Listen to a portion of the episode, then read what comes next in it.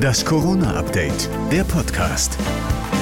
Hallo zusammen, heute ist Freitag, der 7. Januar und hier kommt die aktuelle Ausgabe des Corona-Updates, der Podcast für euch. Der Nachrichtenstand ist 12 Uhr. Ich bin Thorsten Ortmann. Hallo. Bald müssen einige zusätzlich zum Tisch im Restaurant wohl auch einen Testtermin buchen. Denn die Bund-Länder-Runde plant laut Bundesgesundheitsminister Lauterbach bei RTL eine 2G-Plus-Regel. Da brauchen wir einen besseren Schutz, daher 2G+, also äh, geimpft und zusätzlich eben getestet. Nur noch Geboosterte können so rein. Dazu dürfte die geplante Impfpflicht ein wichtiges Thema sein. NRW-Ministerpräsident Wüst will da Druck machen.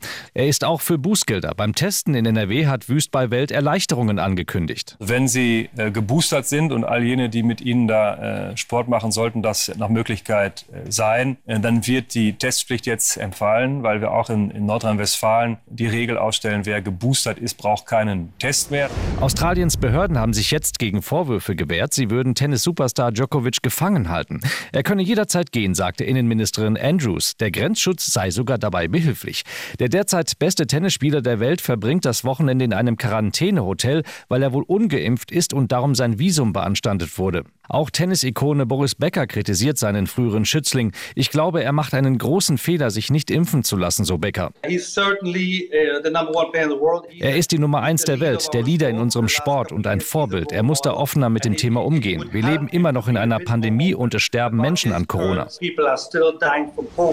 Ja, ja, die Influencer. Keine Ahnung, was diese Gruppe aus Kanada da geritten hat. Sie waren in einem gecharterten Flieger nach Mexiko gereist und hatten an Bord ordentlich abgefeiert. Natürlich ohne Masken und Abstände, dafür mit reichlich Alkohol. Kanadas Premier Trudeau ließ sich sogar zu der Bemerkung hinreißen, das seien Idioten und er wäre, wie alle Kanadier, die die Videos gesehen hätten, sehr frustriert. I think like all Canadians who've seen those videos, I'm extremely frustrated. Jetzt sitzen die Influencer in Mexiko fest, denn die kanadischen Fluggesellschaften verweigern ihnen den Rückflug. Ach ja, ihre Insta-Stories können sie jetzt aus dem Quarantänehotel posten, denn fast alle sind infiziert.